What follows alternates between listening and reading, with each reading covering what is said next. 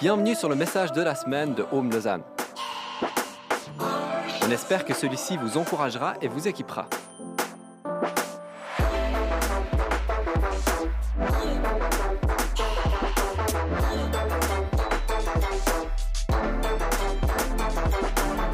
Pour plus d'informations sur notre Église, n'hésitez pas à visiter notre site internet sur www.homelausanne.ch.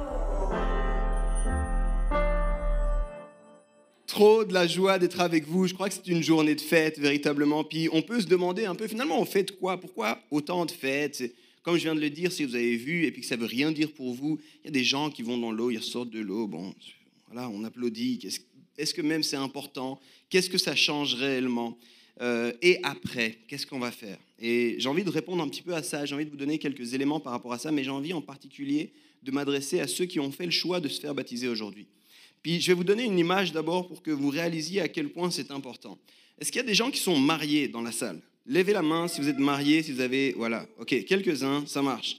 Donc, en soi, si tu réfléchis à ce que c'est qu'un mariage, il n'y a pas grand-chose. Je m'excuse hein, pour tous ceux qui sont mariés. Je m'excuse, je sais. Vous avez pris du temps à prévoir cette journée. Vous avez mis beaucoup d'argent pour cette journée. Certains sont encore sur le coup de l'argent de la journée. Euh, on s'est mis le plus bel habit qui soit, euh, on a invité tout le monde, on a, on a fait les choses en grand. Mais, mais, si on reste sur qu'est-ce qui s'est passé en fait? Un petit peu de musique, un peu belle, une allée, des gens qui sont émus, des promesses, et après quoi? Mais n'importe qui qui a levé la main avant pourrait dire ça change tout. En soi, c'est pas c'est pas incroyable, mais ça change tout parce que profondément, il y a quelque chose qui se passe entre les deux êtres qui décident de, passer une alliance. Ça, c'est le mariage. Maintenant, qu'est-ce qu'il en est par rapport au baptême? Pourquoi est-ce que c'est si important? Pourquoi on dit que c'est une journée de fête? Et je pense que pour ça, il faut aller un peu dans la Bible. Alors, je ne sais pas ce que vous connaissez de la Bible. Je vais partir du principe qu'on ne connaît pas trop de la Bible. Et puis vous dire, tout d'abord, la Bible, c'est un livre qui est assez répandu. Euh, c'est considéré comme un des plus grands best-sellers de l'histoire de, euh, de l'humanité. J'ai lu récemment qu'on ne le mettait plus dans la liste des best-sellers, sinon il serait dans toutes les listes de best-sellers. C'est à ce point qu'il est vendu, ce livre, encore aujourd'hui. Et dans la Bible, on trouve deux grandes parties. On trouve la première partie qu'on appelle aussi l'Ancien Testament, puis la nouvelle partie, euh, la, la partie après qu'on appelle le Nouveau Testament. Et en fait, ce n'est pas vraiment un seul livre. Il faudrait, si vous voulez vraiment comprendre ce que c'est que la Bible, le canon protestant parle plutôt de 66 livres qu'on a mis ensemble. Et ces 66 livres nous racontent une grande histoire. C'est l'histoire d'amour entre Dieu et l'humanité. Alors c'est qui Dieu?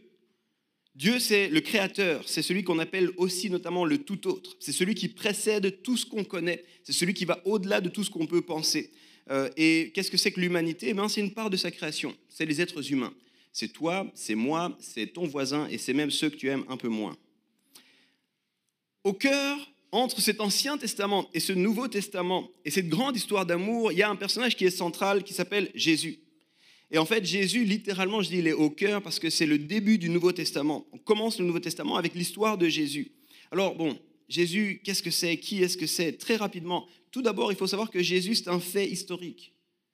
Jésus, ce n'est pas une idée comme le Père Noël ou comme euh, euh, la petite souris qui vient chercher nos dents quand on perd des dents. Euh, Jésus, on sait qu'il a existé, on sait qu'il a vécu, on sait aussi qu'il y a, c'était il y a environ 2000 ans, on n'est pas tous tout à fait d'accord sur la date exacte, mais on sait que c'était dans cette période-là.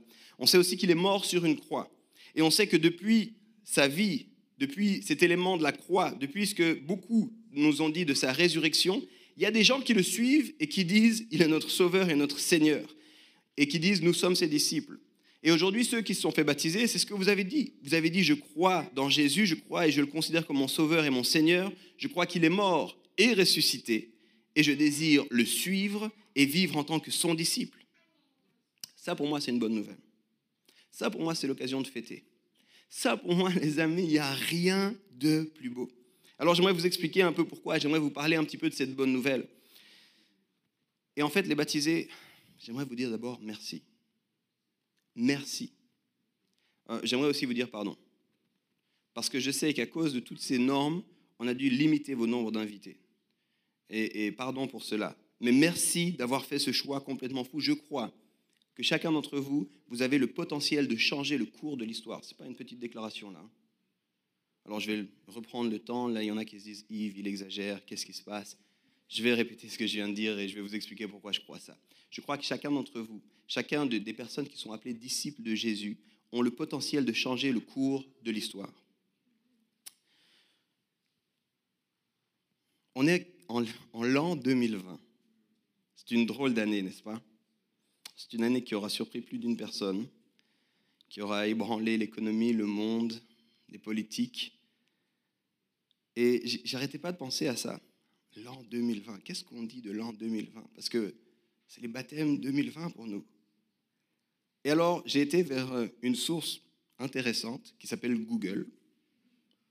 Je me suis dit, on a des discussions des fois, Google et moi. Je me suis dit, Google, qu'est-ce que tu penses? Alors, j'ai écrit 2020, une année. Et puis là, tout de suite, Google m'a proposé des, des possibilités, d'accord? Alors, je vais vous en donner quelques-unes qui faisaient partie des dix premières que j'ai trouvées. 2020, une année particulière. C'est pas ça que je cherche. 2020, une année bisextile. Mais qu'est-ce que ça veut bien dire? 2020, une année catastrophique. Va bien, merci pour la proposition. 2020, une année pourrie. Alors c'est mon algorithme, hein. je ne sais pas si ça en révèle beaucoup sur ce que moi je cherche ou quoi, mais... Et ensuite, le dernier que je vous donne, 2020, une année qui commence mal. Et je, réfléchissais à ça, je voyais ces propositions de Google. Et je me disais, il faut que je vous dise merci. Parce que vous changez mon année 2020. Le fait que vous vous baptisiez, je, dis, je déclare que vous changez la perspective de l'année 2020. C'est fini 2020, une année pourrie. Non, il y a eu vos baptêmes, ça ne peut pas être une année pourrie.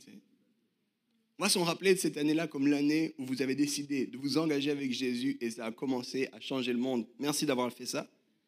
Alors on va regarder un petit peu ça ensemble. Et pour ça, on va aller dans un texte dans la Bible, dans l'Ancien Testament, avant Jésus. C'est un texte qu'on considère comme un texte prophétique. Euh, prophétique, c'est un gros mot qui veut dire euh, des choses qui sont à venir. On nous donne des éléments de choses qui sont à venir. Et c'est dans Ésaïe au chapitre 52. Je vous préviens tout de suite, il faut vous accrocher, il faut, écouter cette histoire, il faut la lire si vous avez une Bible. Et, donnez-moi le bénéfice du doute, parce que vous allez vous dire, ça n'a rien à voir avec des gens qui vont dans l'eau et des trucs comme ça, mais vous verrez, c'est un lien. Ésaïe 52, les versets 1 à 10, ça dit la chose suivante. Réveille-toi, Sion, réveille-toi. Montre ta puissance. Jérusalem, ville sainte, mets tes vêtements magnifiques. En effet, les étrangers, les gens impurs ne viendront plus jamais chez toi. Secoue la poussière qui te couvre. Lève-toi et reprends ta place, Jérusalem la prisonnière. Enlève les chaînes de ton cou, Sion la prisonnière. Voici ce que le Seigneur dit à son peuple. Vous avez été vendus comme esclaves pour rien, vous serez rachetés sans argent. Le Seigneur dit encore, au début, mon peuple est allé se réfugier en Égypte. À la fin, c'est la Syrie qui l'a écrasé. Et maintenant, qu'est-ce que je gagne? déclare le Seigneur. Mon peuple a été emmené prisonnier pour rien.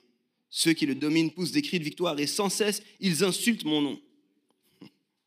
C'est pourquoi, un jour, mon peuple va savoir qui je suis. Oui, il va savoir que c'est moi qui dis j'arrive. Le Seigneur revient à Jérusalem. Verset 7. Quelle joie de voir arriver sur les montagnes un messager qui apporte une bonne nouvelle. Il annonce la paix, le bonheur et le salut. Il te dit, Jérusalem, ton Dieu est roi. Une autre traduction de ce verset dit Qu'ils sont beaux les pieds de celui qui annonce une bonne nouvelle. Au verset 8, Écoute les hommes que tu as placés comme sentinelles. Tous ensemble, ils crient de joie parce qu'ils voient de leurs propres yeux le Seigneur revenir à Sion. Ruine de Jérusalem, poussez des cris de joie. Le Seigneur redonne de l'espoir à son peuple, il libère Jérusalem. Verset 10, Devant tous les peuples, il montre sa puissance sainte et jusqu'au bout du monde, on verra comment notre Dieu nous sauve. C'est vraiment particulier comme histoire, ça. C'est vraiment spécial. Ça nous donne une, idée. C'est quoi? Ça ressemble un peu à un poème, on ne sait pas trop. Je vous ai dit, c'est prophétique. Ça veut dire que ça annonce des choses à venir. Et en fait, dans ce poème, la situation va mal. Je ne sais pas si vous avez... J'ai essayé de ne pas lire trop vite mais en fait, on nous dépeint une situation terriblement difficile. Alors, accrochez-vous, on ne va pas faire de politique, on ne va pas parler d'Israël ici, on ne va pas parler de qu'est-ce que ça veut dire Jérusalem, tout ça, mais, mais c'est une image aussi. Il y aurait des choses à dire là-dessus. Mais là, c'est une image aussi, c'est beaucoup plus que simplement un lieu géographique. En fait, on nous montre une ville qui est Jérusalem. Et cette ville, elle était censée être une ville rayonnante.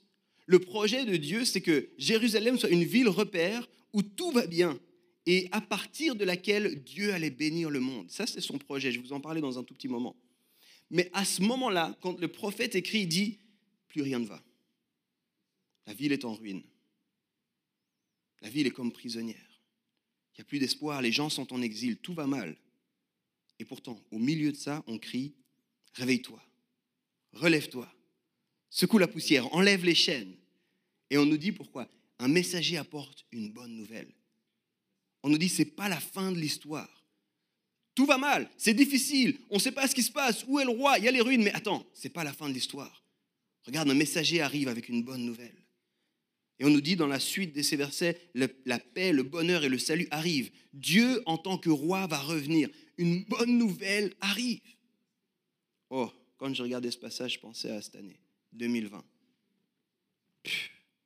une année pourrie, une année catastrophique, plus d'espoir. Et subitement, là au milieu, sur la plage de Dorigny, huit personnes qui décident de déclarer quelque chose d'autre. Et je me disais, est-ce que ce n'est pas un messager qui annonce une bonne nouvelle, ça? Est-ce que ce n'est pas un cri qu'on devrait entendre? J'ai entendu bien des gens qui auraient voulu que 2020 recommence, qu'on oublie cette année, que c'était une année qui n'avait rien apporté. Et au cœur de tout ça, je suis convaincu que vous déclarez autre chose. Je vais rester un petit peu sur ce messager qui apporte une bonne nouvelle parce que dans la grande histoire de la Bible, c'est vraiment intéressant, mais l'histoire de Jésus est appelée aussi une bonne nouvelle. Je ne sais pas si vous le savez, quand vous ouvrez la Bible dans le Nouveau Testament, on nous dit l'évangile selon Saint Matthieu. Et là, nous tous, parce qu'on est judéo-chrétiens, on, connaît ça, on dit Ah oui, c'est l'histoire que Matthieu a racontée. Il faut savoir ce que le mot évangile signifie. Évangile, ça vient du grec ion Et ion littéralement, c'est une contraction. Ion, ça veut dire bonne, et gelion, ça veut dire nouvelle ou annonce. Donc littéralement, le Nouveau Testament s'ouvre sur le fait de écoutez la bonne nouvelle selon Matthieu. Juste après, écoutez la bonne nouvelle selon Marc. Juste après, écoutez la bonne nouvelle selon Luc. Écoutez aussi la bonne nouvelle selon Jean, comme s'il n'y avait que des bonnes nouvelles. Et c'est vraiment surprenant. Je crois que cette bonne nouvelle aujourd'hui, elle est racontée encore une fois. Je crois que toutes les personnes qui ont vécu, assisté à vos baptêmes ou qui sont là ce soir doivent être capables de dire qu'il y a une bonne nouvelle, même au milieu de cette année 2020 vraiment bizarre. J'aimerais croire avec vous, et je vous ai dit merci pour ça, que même si les choses sont difficiles, même si l'espoir semble perdu, même si la situation apparaît comme sans issue, même si on ne sait plus où regarder, même si le compte en banque dit tout va mal, j'aimerais croire que parce que des gens se font encore baptiser, il y a une bonne nouvelle. Il y a un espoir. Il y a de la joie. Alors maintenant, on va voir ensemble très rapidement trois choses. Pourquoi une bonne nouvelle? Parce que même on a besoin d'une bonne nouvelle? Je suis sûr qu'il y a plein de gens sceptiques qui sont j'en ai marre des bonnes nouvelles, donne-moi juste les nouvelles. Alors pourquoi une bonne nouvelle? La deuxième des choses que j'aimerais voir, c'est quelle est cette bonne nouvelle? C'est quoi le contenu de cette nouvelle? Et la dernière chose, c'est quoi faire de cette nouvelle? Et j'aimerais en particulier que vous les baptisez, vous ayez ça à cœur, que vous ayez cette idée-là que, ok, pasteur Yves, il dit que c'est une bonne nouvelle. Moi, je croyais que c'était bien pour moi, bon, mais il dit que c'est une bonne nouvelle. Je dois comprendre pourquoi il dit ça, je dois comprendre quoi faire de ça. Alors pourquoi une bonne nouvelle? Pour comprendre ça, il faut retourner au tout départ. Et puis je vais aller extrêmement rapidement. Alors accrochez-vous bien. Bon, plutôt accrochez-vous pas, parce que de toute façon, je vais juste résumer. Au tout départ de la création, suite au choix de l'homme, l'homme ici avec un grand H, homme et femme, il y a eu une rupture entre la relation entre Dieu et sa création. Ça veut dire que la relation n'était plus possible. Et cette rupture, c'était un élément difficile, c'était un élément qui explique notamment pourquoi il y a tant de souffrance aujourd'hui. Cette rupture, elle a apporté la honte, elle a apporté la souffrance, les disputes, la colère, la maladie, la mort. Tout ça est entraîné à cause de cette rupture. Il n'y a plus le lien avec Dieu, il y a une rupture. Et franchement, aujourd'hui, on voit encore les effets de cette rupture. Il n'y a pas besoin d'être prophète pour dire que les choses vont mal. Regardez, demandez à Google, il vous dit 2020, une année pourrie. On est toujours dans la suite de cette réalité. Le monde va mal, on ne sait plus où se tourner, on ne sait plus comment faire pour avoir de l'espoir. J'avais une discussion récemment avec quelqu'un complètement agnostique qui ne croit pas en Dieu, qui déteste la religion. Il me disait, j'aimerais qu'on arrête d'essayer d'avoir de l'espoir parce qu'à chaque fois, on se plante. Autant être sincère, vivre sans espoir. ton projet, il m'emballe pas du tout. Mais j'aimais au moins l'honnêteté, la sincérité et dire, il n'y a pas d'espoir, ça sert à quoi de chercher? Tu cherches l'espoir là, tu cherches l'espoir là, tu cherches, ça va pas. J'ai envie de dire, mais justement, ma Bible que tu rigoles tellement, qui t'énerve tellement, que tu crois, elle t'explique pourquoi il n'y a plus d'espoir. Il y a une rupture, il y a une fracture, il y a une séparation, mais ce n'est pas la fin de l'histoire. Ce n'est pas la fin de l'histoire. Alors pourquoi une bonne nouvelle J'ai envie de dire parce que nous en avons désespérément besoin. C'est ce que Vanina disait juste avant. Et au passage, je ne connaissais pas son témoignage, mais elle disait, cette partie-là du témoignage, je connaissais son témoignage général. Elle disait, il y a un trou, elle avait entendu ce message, il y a un trou dans nos cœurs qui a la forme de Dieu. C'est ça. Pourquoi il a besoin d'une bonne nouvelle? Parce que désespérément, on soupire après une bonne nouvelle. Tu ne me crois pas, regarde Hollywood. Ils sont pas capables de faire un film sans qu'il y ait un peu d'espoir, parce que s'ils disaient un film, tout va mal, tout va mal et ça va pire après. Ben merci, je vais pas le regarder en fait. Hollywood dit toujours, écoute, ça va mal, mais ça va aller un peu pire, puis après ça va aller mieux. Ça n'allait pas super bien, mais tel et tel est arrivé, maintenant ça va bien. Tu sais, on, a, on a ça en nous, puis quand tu vois les choses comme ça, les gens sont là, je veux embarquer là-dedans, je veux donner de l'argent, je veux regarder le cinéma, même si ça coûte super cher, c'est pas grave. Explique-moi en 18 films pourquoi j'ai besoin d'avoir de l'espoir. Marvel, je te suis. Et j'ai besoin d'espoir. On a besoin d'espoir. On est désespéré après ça. Hollywood le dirait, on est à la recherche du bonheur, mais quand on reprend les mots d'Ésaïe, on est comme des prisonniers. Vous allez me dire des prisonniers de quoi? Je vais dire prisonniers de nos téléphones, par exemple. Prisonniers du temps qui file prisonniers des rêves qui ne se réalisent pas, prisonniers de nos mauvaises intentions, prisonniers de nos erreurs passées. Et tout ça fait qu'on baisse la tête et, qu'on se demande est-ce que même ça vaut la peine? Et moi j'ai envie de vous dire, il y a un cri.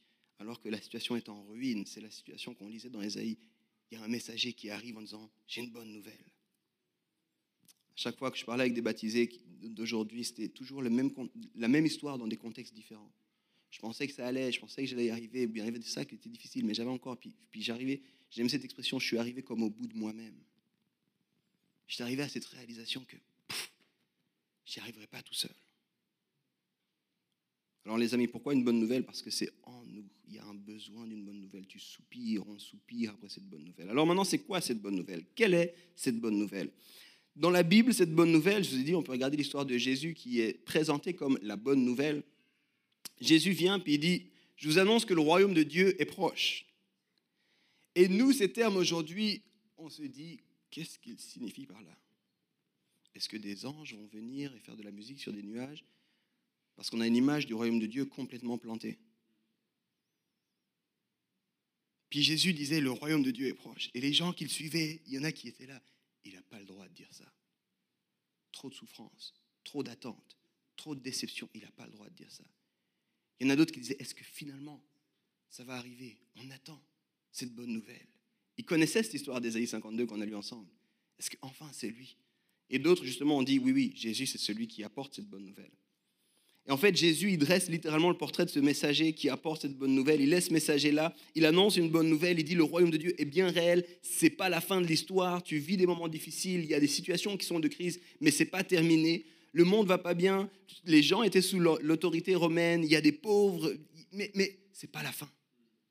C'est pas la fin. Et ça, c'est une merveilleuse nouvelle. Alors on voit un gars un peu surprenant, Jésus, qui dit à tout le monde, j'ai une bonne nouvelle, le royaume de Dieu est proche. Et puis il va incarner cette bonne nouvelle de façon vraiment surprenante. Il va aller vers ceux qui intéressaient personne il va aller vers ceux qui étaient oubliés. Il va aller vers ceux qui étaient malades. Et à l'époque, être malade, là, c'était, c'était en quarantaine, à vie. Aujourd'hui, on commence à peine à découvrir ce que ça veut dire.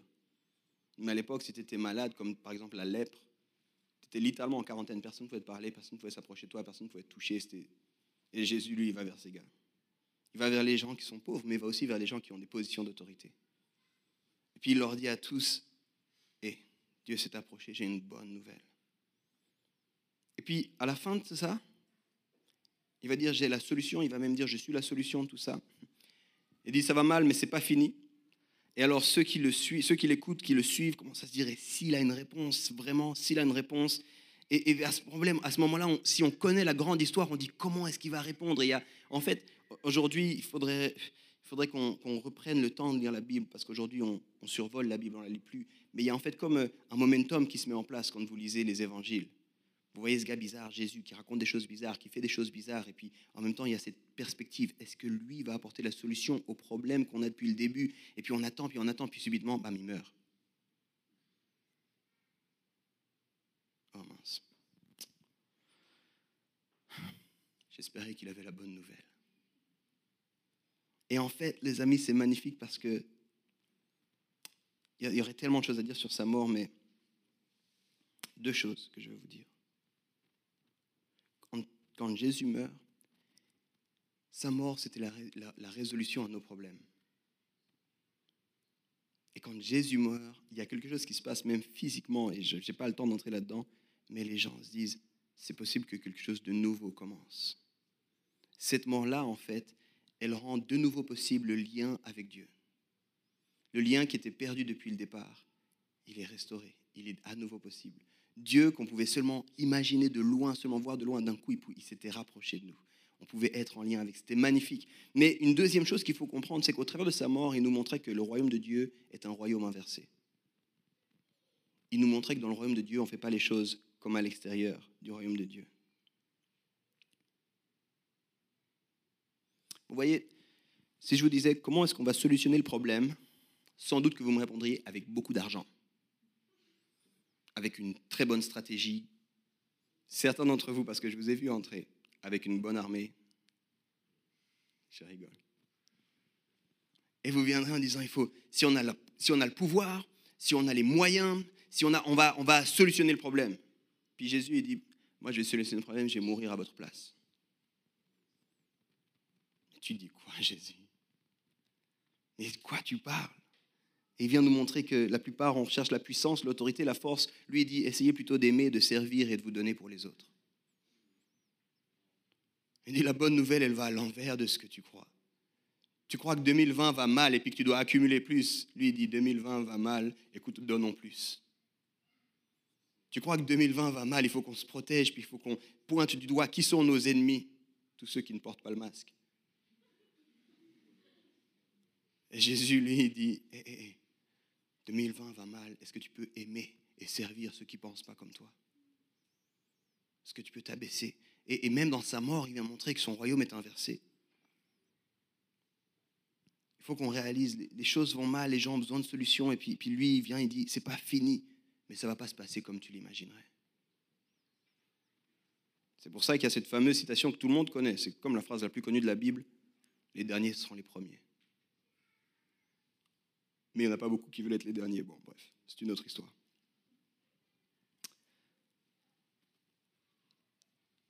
Quand vous connectez avec Jésus, quand vous vous mettez à suivre Jésus, vous recevez un potentiel de changer le monde. Mais il va falloir être d'accord de fonctionner dans un royaume inversé. Certains peuvent se dire, comment est-ce que Yves peut dire qu'il y a de l'espoir parce que huit personnes que je ne connais pas sont allés dans l'eau. Les plus gentils vous diraient, bon, ça c'est mignon pour eux. Mais ça fait aucune différence. Et moi je vous dis, ça fait toute une différence parce qu'en allant dans l'eau, il déclare une chose extrêmement puissante. Il déclare, je ne veux plus vivre selon moi, je meurs à moi-même. Ça c'est la partie où ils sont immergés sous l'eau. Je meurs à moi-même. Je suis arrivé au bout de moi-même. J'ai essayé, ça ne marche pas. Je, je meurs à moi-même. Ils disent une deuxième chose extrêmement puissante qui est extrêmement contre-culturel, extrêmement royaume inversé. Ils disent, Jésus, ce que tu as fait il y a plus de 2000 ans à la croix, ça a fait du sens pour moi aujourd'hui dans ma vie. Ce n'est pas juste un joli fait historique, c'est quelque chose qui change des vies aujourd'hui encore. Et ils disent finalement quelque chose extrêmement royaume inversé aussi, je veux vivre soumis à Jésus. Aujourd'hui, on veut tous vivre libre, hein. soumis à personne à part à nous-mêmes. Pour ça, ça demande d'être arrivé à la fin de soi-même, je vous le disais plus tôt. Et j'aimerais vous donner cette réalité. Gagner pour Jésus, ce n'était pas vaincre. Ce n'était pas renverser l'ordre établi. Ce n'était pas crier plus fort. Ce n'était pas avoir des milliers de followers. Pour lui, gagner, c'était donner sa vie par amour. Et aujourd'hui, on a, vu, on a vu huit personnes dire, moi je veux suivre ce gars-là. Je veux faire comme lui. Je veux me soumettre à lui. Je veux aimer le monde plutôt que le pointer du doigt et le critiquer. Je veux... Moi, je crois que c'est une bonne nouvelle.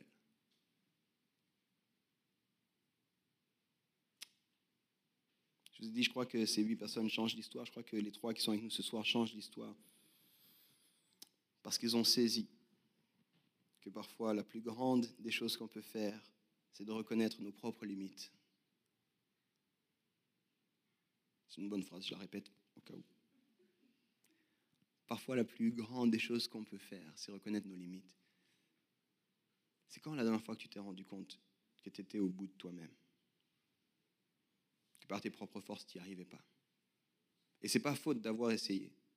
Je pensais à ça en pensant, en pensant à cette réalité d'arriver au bout de toi-même. Je pensais à un truc qu'on connaît tous ici qui s'appelle l'argent. Et je me rappelle quand petit, mes parents me donnaient de l'argent de poche. Est-ce qu'il y en a qui ont eu encore de l'argent de poche Est-ce que je suis le seul Ok, quelques-uns. Aujourd'hui, il n'y a plus d'argent de poche. Aujourd'hui, les petits ont des salaires. À l'époque, on avait de l'argent de poche. C'est un concept un peu fou. C'est que les parents nous donnaient un peu d'argent par générosité, par bonté, pour nous éduquer des principes sur euh, comment gérer son argent, qu'importe la raison. Et, je me souviens le jour où tout a changé et mes parents m'ont donné 10 francs. Il faut savoir que 10 francs, là, c'est la première fois où tu passes dans la catégorie des billets. Non, il y en a qui s'en souviennent. Parce qu'avant, tu sais, les 2 francs, c'est cool. Une thune, c'est cool. Mais quand tu, quand tu touches 10 francs d'argent de poche, tu fais partie d'une nouvelle catégorie. Tu rentres dans le monde des grands. Et je me rappelle le jour où j'ai touché mon premier billet de 10 francs. C'est le... J'étais le roi du monde. Je ne marchais pas, je, volais. Je suis arrivé à l'école, j'avais bien plié mon billet, tout propre, je l'avais mis dans ma poche parce que je n'avais pas de porte-monnaie, parce que je ne savais à quoi, ça sert à quoi les porte-monnaies. J'avais mis mon billet là, et sans rien dire à personne, je savais que j'avais de pouvoir beaucoup plus fort que tout le monde dans cette et personne ne peut rien faire dans la salle de récréation. J'ai 10 francs ici. Et seulement avec mes amis les plus proches, je leur faisais juste, regarde, regarde. Et je remettais le billet. Je suis le baron, je suis le boss. Personne ne peut m'arrêter. Je peux acheter tellement de bonbons que j'en aurai trop pour la journée. Je me souviens de ça. Parce que à l'époque, avec 10 francs, je pensais que je pouvais changer le monde, que j'étais inarrêtable. Et puis, j'ai voulu faire mon premier voyage, et puis je me suis rendu compte que 10 francs, c'était pas grand-chose. C'était quelques années plus tard, j'ai dû travailler, et c'est la seule fois où j'ai été bon en maths. Parce que j'ai calculé, si il me donne tant de francs bruts à l'heure, qu'est-ce que ça veut dire de francs nets? Combien d'heures de, travail je dois faire pour pouvoir payer mon billet J'étais là, j'étais expert en maths. Hein. Et je fais tous mes calculs. Et quand j'avais mon billet d'avion, ma mère m'a dit, et avec quoi tu vas vivre sur place? J'ai recommencé un deuxième calcul. Je vais m'en sortir, je vais avoir de l'argent. Et, à ce moment-là, ce premier voyage-là, je me suis rendu compte que, OK, il faut que je fasse très attention avec l'argent. Parce que tu en as un peu, tu penses que tu es le roi du monde. Et tu commences à l'utiliser et tu te rends compte que tu n'en auras jamais assez. Et plus tu en as, plus tu réalises que tu en as besoin de plus. Et je suis arrivé à ce stade où j'étais là, il faut faire très attention. J'étais arrivé au bout de moi-même si je mets mon espoir dans cet argent-là, je vais être mal fichu. Il va falloir que je trouve ailleurs l'espoir. Alors, heureusement, j'avais compris que je pouvais le trouver ailleurs, cet espoir. Et j'ai décidé de commencer à draguer. Si l'argent ne peut pas changer une vie, peut-être que la drague va réussir.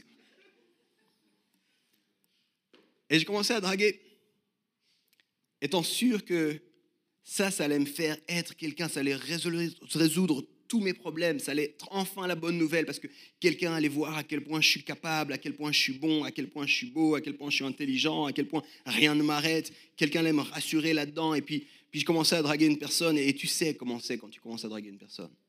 Elle te regarde, tu la regardes. Elle te regarde encore, tu la regardes encore. Tu la regardes, elle te regarde. Et à ce moment-là, les gars, on ne résiste pas quand elle fait. Et là, tu dis, si elle fait ça et qu'elle me regarde, je peux aller jusqu'au bout du monde pour cette fille. Et là, tu téléphones, tu recharges ton téléphone. À l'époque, on chargeait nos téléphones portables. Tu recharges ton téléphone, tu dépenses tout ton crédit que tu peux. Tu oublies le temps, tu oublies les devoirs, tu oublies tout ce que tu dois faire. On va changer le monde ensemble jusqu'à ce que tu réalises qu'en fait, elle a autant de problèmes que toi. Qu'elle n'est pas du tout capable de t'aider pour tes vrais problèmes. Qu'elle te regarde, tu la regardes, ça t'énerve. Arrête de me regarder comme ça.